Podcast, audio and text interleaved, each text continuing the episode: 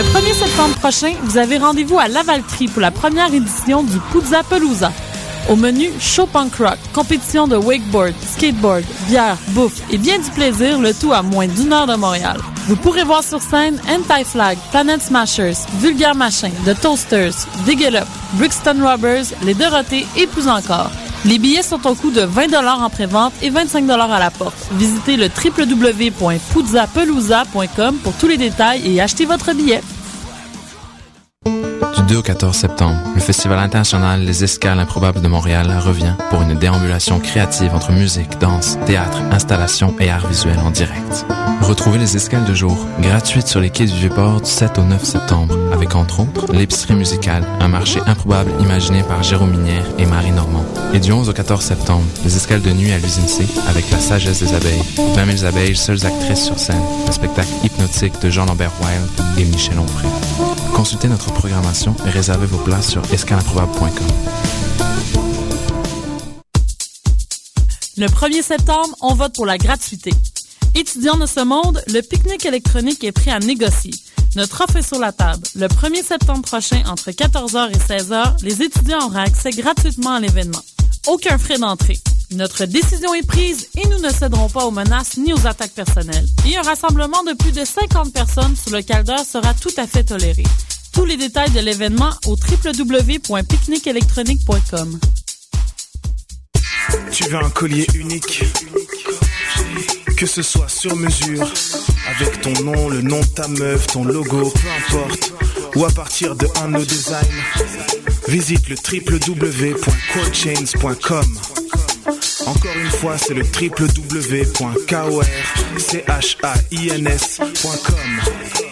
Tu peux aussi visiter la page Facebook ou Twitter, arrobas corechains.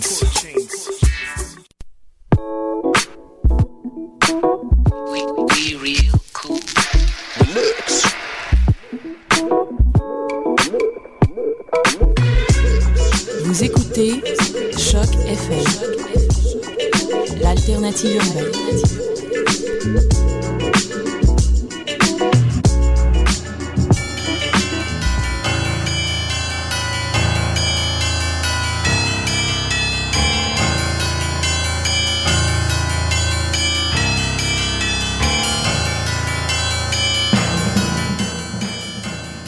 Bonjour, vous êtes sur Choc FM à Mission Encre Noire. Nous sommes mardi 21 août, c'est le tome 6 et le chapitre 88 de l'émission.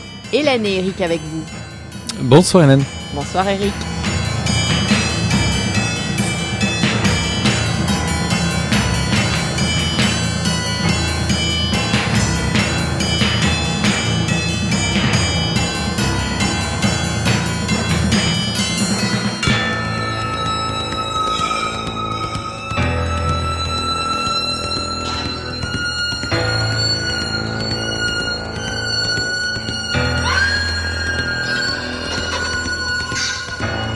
Buenos Aires était né de rien.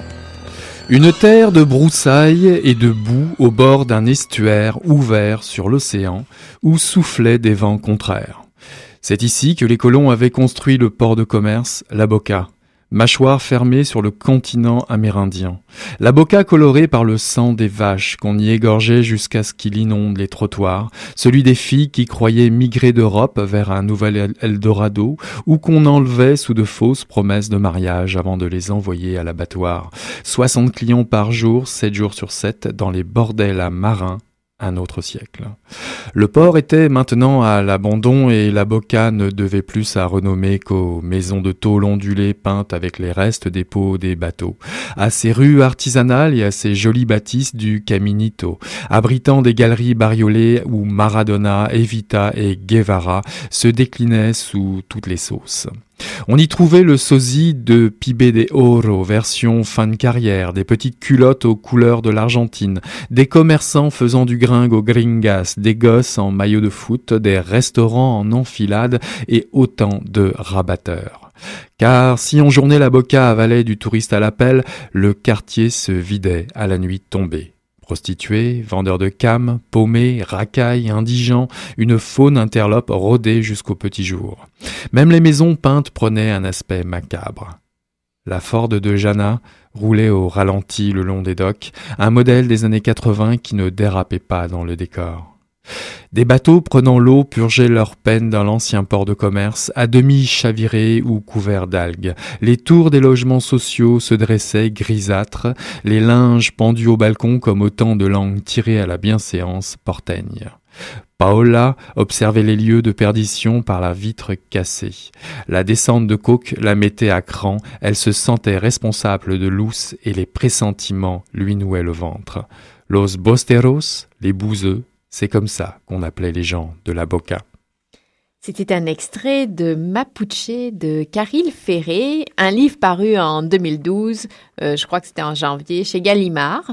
Alors euh, Eric, euh, merci pour cette lecture. Je te laisse présenter un peu plus ce livre avant qu'on en discute tous les deux. Ouais, bah, Ruben, Ruben, on va l'appeler Ruben Calderon, c'est le nom d'un des personnages du roman de Mapuche est le fils d'un poète argentin disparu durant la dictature du général argentin Videla. Ce général euh, a dirigé euh, ce qu'on a appelé la guerre sale après le coup d'état militaire du 24 mars 76 et c'est lui qui a, qui a destitué la fameuse Isabelle Perron. Donc sorti tout droit de la, de la pampa qui s'étale en couverture du roman, il y a aussi un autre personnage qui s'appelle Jana. Elle, c'est une amérindienne mapuche, comme le titre du roman. Euh, les Mapuches, c'est un, un peuple indigène dit Oracans, qui veut dire ceux qui ont la rage, ceux que l'on a longtemps tirés à vue dans la plaine où ils vivaient entre l'Argentine et le Chili. Il en reste aujourd'hui, je crois, euh, d'après ce que disait Caril Ferret, entre 200 et, 300 000. D'ailleurs, euh, Caril Ferret réunit ici ces, deux personnages rescapés autour d'un improbable destin amoureux, Jana et Ruben. L'auteur nous a déjà livré euh, la marchandise avec des romans très forts hein, par le passé, comme, Zulu, ce roman qui se passait en Afrique du Sud, ou encore sa série en Nouvelle-Zélande avec les fameux Aka et Hutu, qui sont deux romans différents, qui sont quand même assez particulier quand on parle ensuite de, des romans avec le fameux, l'impressionnant inspecteur McCash, l'homme au bandeau noir, que l'on retrouve dans La jambe gauche de Joe Strummer. Donc en général, les, les, les, les romans de Caril, de, de Caril Ferret, ces intrigues sont bien ficelées et se déroulent dans un univers en général brutal, violent, violent à l'extrême même, parfois même insoutenable, appuyé par, et ça c'est ce qui fait un peu la touche car il ferait, un style à la sensibilité assez aiguisée qui, euh, qui met à jour la, la, plupart du temps la fêlure de ses personnages, et, mais qui préserve la fluidité et l'efficacité euh, de ses romans. Euh, Mapuche donc ne fait pas exception, on y trouve plus encore, notamment un gros gros gros travail de recherche en soutien à l'histoire, ça tout le monde en parle, vous cherchez un peu dans la presse, vous allez trouver cet argument-là, car il ferait prendre le temps d'installer le cadre de son récit ici, euh, l'Argentine de la dictature en, en 60, entre 76 et 83, et la terrible dépression économique à compter de, des années 2001, de l'année 2001. D'ailleurs, dans, certaines entrevues, euh, l'auteur compare euh, ce qui se passe actuellement en Grèce avec la crise argentine euh, d'il y, a, il y a une décennie. Bah, c'est vrai que finalement, j'y avais pas pensé, mais mhm. ça peut, on peut mettre en relation effectivement les deux. Bah, qui sait, pays comme ça aux prises avec les financiers, euh, les rapaces internationaux. D'ailleurs, Caril Ferret est un écrivain polar voyageur. Peut-être qu'une de ses prochaines destinations sera, sera pourquoi pas la Grèce. Mais j'ai entendu dire qu'il euh, nous préparait une suite justement à Mapuche euh, qui se passerait du côté du Chili. Enfin bon, ça, des, ce sont des, des, des, suppositions. Mais revenons donc à notre roman, l'intrigue de ce polar. Bah, revenons à nos personnages. Le fameux Ruben, fils du poète argentin disparu. Bah, Ruben conduit l'enquête qui relie le meurtre du meilleur ami de Jeanne cette, euh, cette euh, Mapuche, euh, ce meilleur ami qui est un travelo retrouvé assassiné dans le port de la Boca le port dont je vous parlais en extrait tout à l'heure. Euh, il relie donc ce meurtre-là à celui d'une photographe, fille d'un riche entrepreneur qui finance la campagne du maire Torre. Donc la ville de Buenos Aires, ses cabarets, ses ruelles sales, ses cartoneros vivant en famille sous des ponts dans des cartons, mais aussi l'aridité des Andes, la fertilité parfois mortelle de la pampa, la touffeur des marécages étranglés par la jungle envahissante. Voici le décor qui vous attend dans ce roman palpitant palpitant. On y croise les, les fameuses abuelas de la Plaza de Mayo, ces grands-mères qui protestent depuis, eh ben, depuis la fin de la dictature, même pendant la dictature, pour retrouver leurs fils, leurs fils déportés, voire tués, morts. Et leurs petits-enfants. Et leurs petits-enfants, puisque on, on, ces abuelas, dans le roman, tentent de, de recouvrir, de réouvrir le dossier accablant des 500 bébés volés pendant la dictature. Ça, c'est du fait, mhm. c'est des, ce sont des faits réels. On y trouve évidemment bah, la barbarie des militaires, celle du pouvoir et des hommes de main sans scrupules ni état d'âme. Des types véreux, des coups de machette, des bastos qui sifflent dans tous les sens et qui déchirent les chairs. Tous les ingrédients sont réunis pour faire tourner les pages encore plus vite, puis allez vous servir un scotch au salon, ça vous servira. Donc avec ce roman des insoumis, des dépossédés et de la vengeance froide et rituelle, Caril Ferret s'engage en profondeur, ravivant les blessures de ce pays euh, traumatisé ben, qu'il connaît bien. Euh, il signe un polar de grande qualité, âpre, très fourni, euh, trop d'ailleurs diront certains, mais assurément l'un des meilleurs de l'été. L'auteur étant dorénavant une des grandes signatures du polar français, chaque, à chacune de ses sorties il est suivi, et on trouve même des nouvelles un peu partout à ce moment-là. Et c'est l'occasion oui, d'ailleurs... On a vu passer beaucoup d'articles, de, d'articles, de, de, presse, et puis lui il fait produit aussi pas mal, donc euh, on retrouve des nouvelles aussi euh, tout au long de l'été, mais ça on va en reparler un petit peu plus tard. Mhm. Mais c'est l'occasion de plonger dans, dans, son œuvre euh, si vous ne la connaissez pas encore. Donc c'est Mapuche de Caril Ferret chez Série Noire Gallimard. Oui, alors moi, ce que, ce que je voulais dire, c'est qu'effectivement, c'est un bon roman noir, au personnage marqué, tu l'as dit, qui nous embarque vite dans, dans son intrigue assez haletante. Moi, je, je, dois dire que je me suis laissée complètement prendre. Je dis ça comme un préliminaire parce que j'ai peut-être un tout petit peu de, de, de, remarques euh, plus mitigées. C'est, c'est un livre euh, effectivement truffé d'infos sur la petite et la grande histoire de l'Argentine. Alors euh, bon, tu l'as dit, l'histoire des Indiens. Il y a l'histoire des Indiens au fil des siècles aussi. Euh, l'histoire de comment le pays s'est construit également. Et puis le coup d'État de 76, la dictature, la guerre sale qui s'en est suivie, mais aussi l'histoire plus récente avec la crise financière et sociale ainsi que les soubresauts politiques. Euh, pour la, par la petite histoire, j'entends les conséquences sur la vie de tous les jours de la classe moyenne et la précarité, la pauvreté évidemment euh, qui a touché encore plus fort euh, les démunis et aussi par exemple les médias, etc. On sent qu'il connaît bien bien le pays. Mais justement, moi des fois je me disais qu'il en faisait presque un peu trop, c'est-à-dire que évidemment je trouve ça très intéressant. Puis moi l'Argentine ça m'a toujours non seulement attiré mais passionné. Il y a une histoire effectivement assez intéressante, pleine de contradictions aussi avec ces, différents peuples. Euh, mais parfois, j'ai trouvé qu'il y avait un peu beaucoup de détails historiques ou du moins qui sont divulgués de façon un peu didactique plutôt que d'être parsemé au fil du texte ou, euh, ou de la description des personnages, euh, euh, j'ai eu l'impression parfois que certains chapitres étaient un peu trop consacrés à nous raconter tel ou tel moment de l'histoire de l'Argentine, un peu comme donc ces descriptions de la, de la situation politique sociale auraient peut-être pu être un peu plus subtiles ou prendre un peu moins de place. Ça, ralentit un petit peu la lecture, c'est vrai, ouais, par, ça. par moment. Et puis moi, c'est vrai qu'on est pris dans l'intrigue, alors on a envie de savoir ce qui va se passer. Alors c'est vrai que on se dit ah mais si j'avais voulu en savoir plus sur l'Argentine, je serais acheté un livre d'histoire. mais, c'est, un, mais en même temps, c'est intéressant. Je ne veux pas dire que ça apporte quand même beaucoup parce que ça remet beaucoup en contexte euh, l'histoire. Euh, mais bon, c'est un auteur qui, a l'habitude d'aller sur place, qui vit déjà, il l'avait déjà fait pour Zulu, puis il l'a fait pour la mhm. Nouvelle-Zélande, puis là, il, je crois qu'il a passé 3, 4, 5 mois, euh, oui, 3 sur, mais je crois qu'il est reparti après. Enfin bon, il a été se documenter sur place avant. On voit de toute façon en fin de livre, il y a une bibliographie qui est assez intéressante, assez touffu.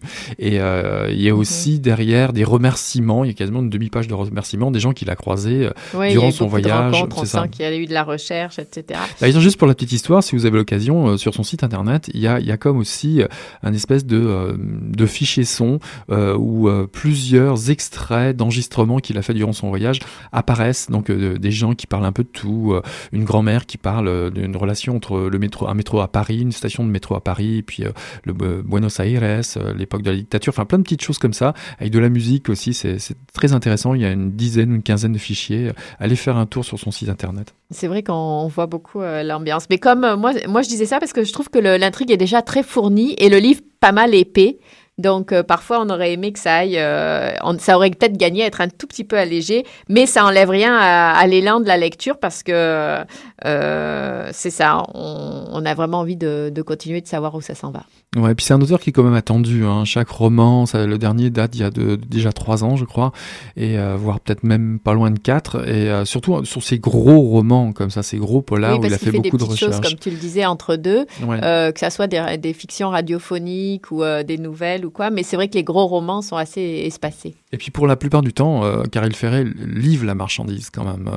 Depuis Aka ou tout, euh, tous ses romans quasiment ont des prix euh, et sont des réussites, pas simplement pour les prix en tant que tels, mais dans l'écriture, dans la recherche. Je trouve que c'est euh, Ouais, puis la diversité des lieux explorés. voilà pour le moment. Je vous propose donc une pause musicale avec Mikachu and the Shapes and the Shapes avec un titre Never. Thank you.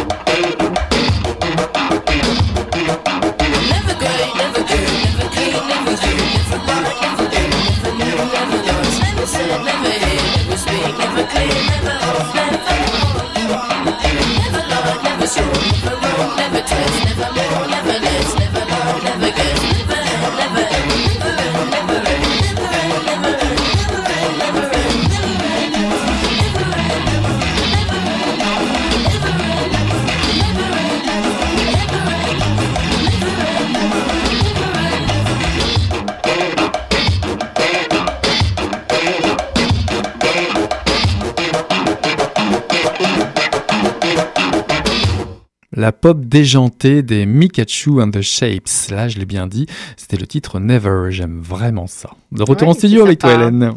Alors, euh, ben, oui, alors pour revenir à Caril Ferré et à Mapuche, euh, dont on a parlé euh, longuement là, je crois que tu as lu un autre euh, livre euh, de cet auteur encore plus récent. Bah oui, parce qu'on en parlait tout à l'heure, l'occasion euh, de la sortie d'un roman, on va dire gros format de Caril Ferret, à tous les 3-4 ans, bah, c'est aussi l'occasion de pour lui de publier des petits textes, des petites nouvelles qu'il a sous le bras comme ça, ou de participer à certains projets.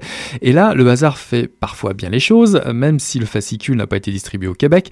Mission Encre Noire, qui a des réseaux et des complices efficaces partout, a réussi à mettre la main sur euh, une copie, sur la copie du, euh, de cette nouvelle de Caril Ferret, qui a été publiée il y a à peu près deux semaines dans la série des petits polars du euh, journal français Le Monde, en collaboration avec la SNCF, pour la, pour la nommer, euh, la compagnie de train française, l'équivalent de l'Amtrak ici, on va dire. Et, euh, Via Rail. ou Via Rail, excuse-moi, Amtrak c'est l'autre côté, voyons donc. Cette série euh, présente tout au long de l'été comme ça 13 histoires inédites d'auteurs tels que Didier Daninx, euh, Jean-Bernard Pouy, Marc Villard, Marcus Malte entre autres, et tous ces gars-là, où pour la plupart sont non seulement des auteurs connus, mais en plus certains des lauréats du prix SNCF du Polar euh, créé depuis l'an 2000. Et cette nouvelle de Caril Ferret s'intitule Famille nucléaire. Alors pour la petite histoire, c'est une réunion de famille qui a lieu au manoir de Kerangal près de Rennes, en Bretagne, ma chère Bretagne, où une vieille famille fortunée va fêter les noces d'or des grands-parents. Et la ruine guette la tribu dépensière des Duguay-Morvan, car les enfants, évidemment, dilapident les deniers du patriarche qui lui est atteint d'un cancer généralisé, qui a d'ailleurs ce jour-là une, une annonce de la plus haute importance à délivrer à ses ouailles. On parle de gros magots, de gros sous, de trahison, de famille frappadingue, dégénérée. L'univers du regretté cinéaste Claude Chabrol, moi j'ai trouvé, n'était jamais bien loin. En tout cas, Caril Ferret se moque de ces bourgeois accrochés à leur privilège. C'était effrayant, c'était amusant et le, rési- le réquisitoire est sanglant. Moi, je me suis vraiment bien marré. D'ailleurs, la question qu'on se pose à la, avant la fin ou à la fin, c'est restera-t-il vraiment quelqu'un de vivant? Ça crève à Ça tout donne envie d'aller en Bretagne. ah oui, c'est clair, ça crève à tout va, le plus ridiculement possible, s'il vous plaît. Et l'assassin court jusqu'à la page 53, c'est dire quasiment sur jusqu'à la dernière page, avec en finale, en apothéose, puis ça c'est du Caril Ferret, puisque la dernière phrase est, je ne pouvais pas ne pas la citer, dans tes fesses. Voilà. c'est vachard, c'est cynique à souhait. C'est une petite histoire noire et ludique qui donne le ton d'un Caril Ferret qu'on connaît, qu'on connaît peut-être un petit peu moins, mais qu'on découvre souvent en version courte. Donc rien à voir finalement avec euh, ces gros romans. Je- le ton est très différent. Moi, j'ai pas lu euh, la petite nouvelle, là, Ouais. mais euh, est-ce que ça fait penser à Petit éloge de l'excès? Moi, j'avais lu ces nouvelles plus euh, biographiques ou inspirées euh, dans la série Petits éloges 2. Euh, moi, j'avais bien aimé euh, et j'ai trouvé que l'écriture était d'ailleurs assez différente de Mapuche.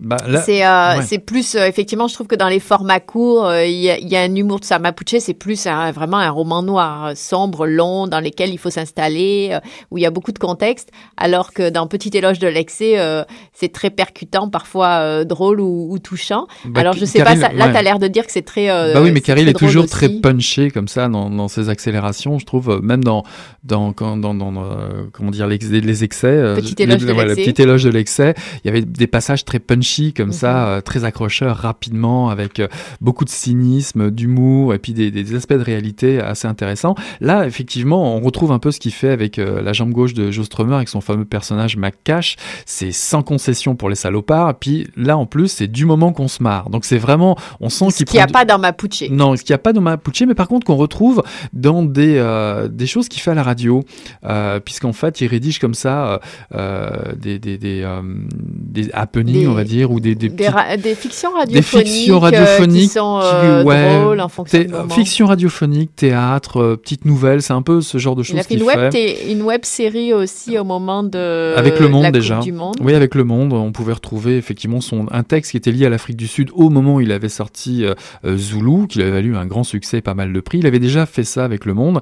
et on- il y avait de l'image, il y avait du texte et il y avait du son. Bah là, le son pour Mapuche, comme je disais, on le trouve sur son site. Et puis là, avec ce petit, euh, ce petit fascicule, cette petite nouvelle, bah, je trouve qu'on retrouve son, côté très drôle, efficace, impitoyable. Euh, D'ailleurs, c'est proche du théâtre. hein. Là, c'est quasiment un huis clos qui se passe à la cave, euh, avec euh, des coups de Trafalgar derrière les fagots. Il sort une bonne boutange de Calva, puis euh, on traîne dans l'humidité meurtrière du manoir. C'est toujours très drôle, mais avec toujours ce, besoin d'en faire, faire beaucoup, comme au cirque là. Il, il, se lâche, il un peu sur ces, ces petites nouvelles. Donc on rappelle le nom, c'est Famille nucléaire. Puis on espère que les 13 petites nouvelles, donc de 13 écrivains, euh, puisqu'on peut pas, les, elles sont pas distribuées au Québec, euh, le monde arrive euh, sans ce supplément. Ouais. Euh, on espère qu'on va pouvoir les, les trouver ou sur internet ou à la fin en collection. Ouais, euh, parce que ça vient que- en accompagnement du quotidien, mais j'imagine que le quotidien va peut-être les mettre en, en vente ou les réunir sur- un sur- jour- en ligne moment sur le net, ou alors vous avez un ami français ou des amis français, si si on peut en avoir, ou alors demander de ramener ça par avion. On fait une petite pause musicale, je vous propose d'écouter Young avec Don't Hustle for Love.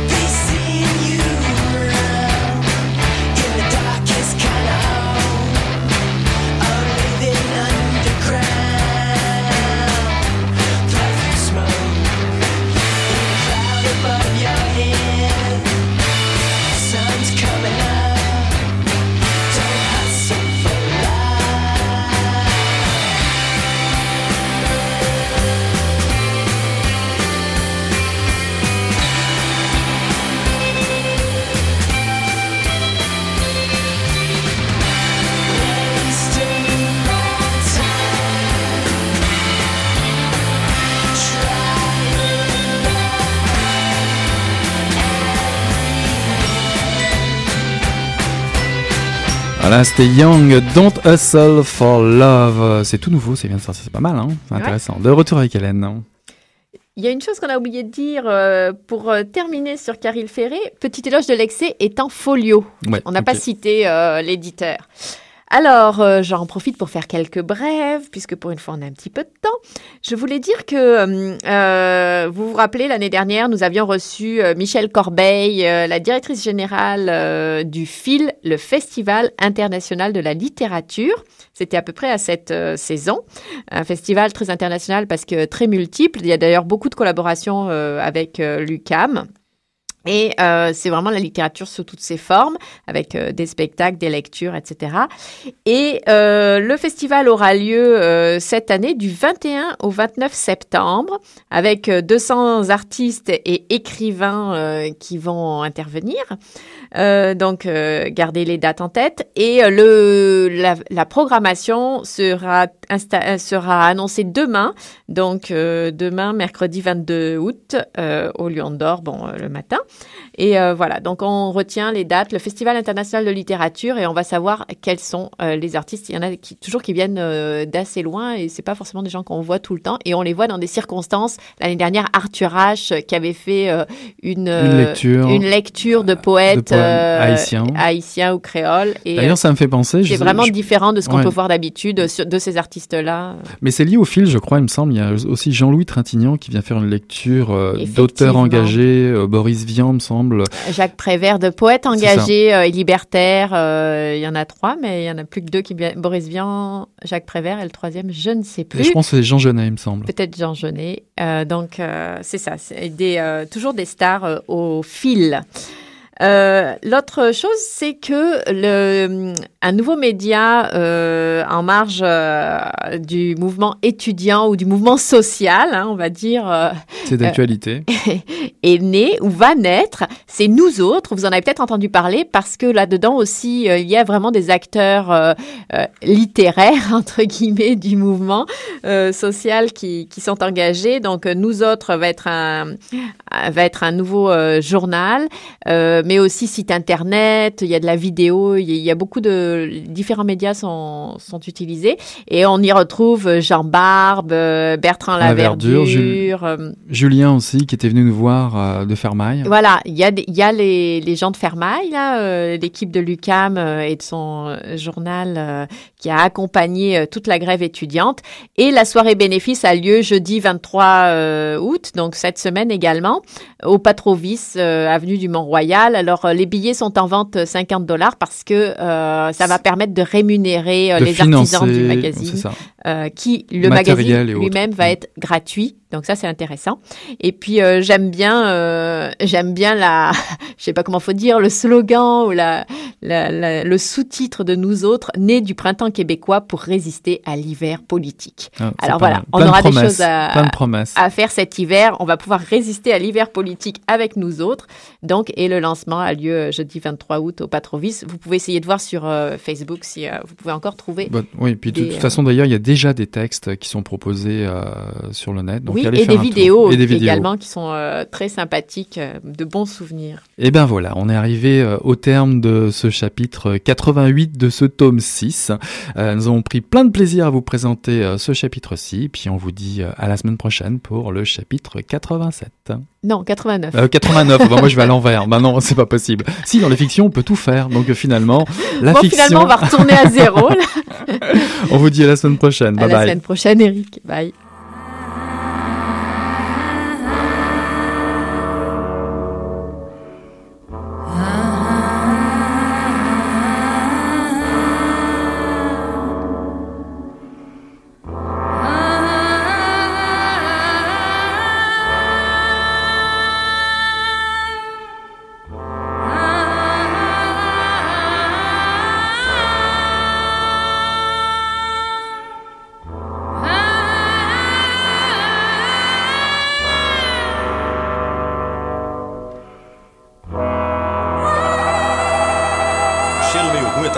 Alguma coisa e fedeu, acho que. Pô, mas o negócio tava bom, bicho. O negócio tava bom, só quando ele tava tão entupido. Olha, Quem diria, hein? Greta garbo, acabou de irajar, hein? É, mas eu tava falando pra você, né? Depois que eu passei a me sentir, aí o negócio ficou diferente. Jorjão, Vai, garoto! fala a verdade. Isso tá bom. Não, nem a cerveja que me segue. Ô Ciro, tira a mão do meu bolso. Agora um arame, um arame ia pegar dentro, ia pegar um gordurame depois, um arame não?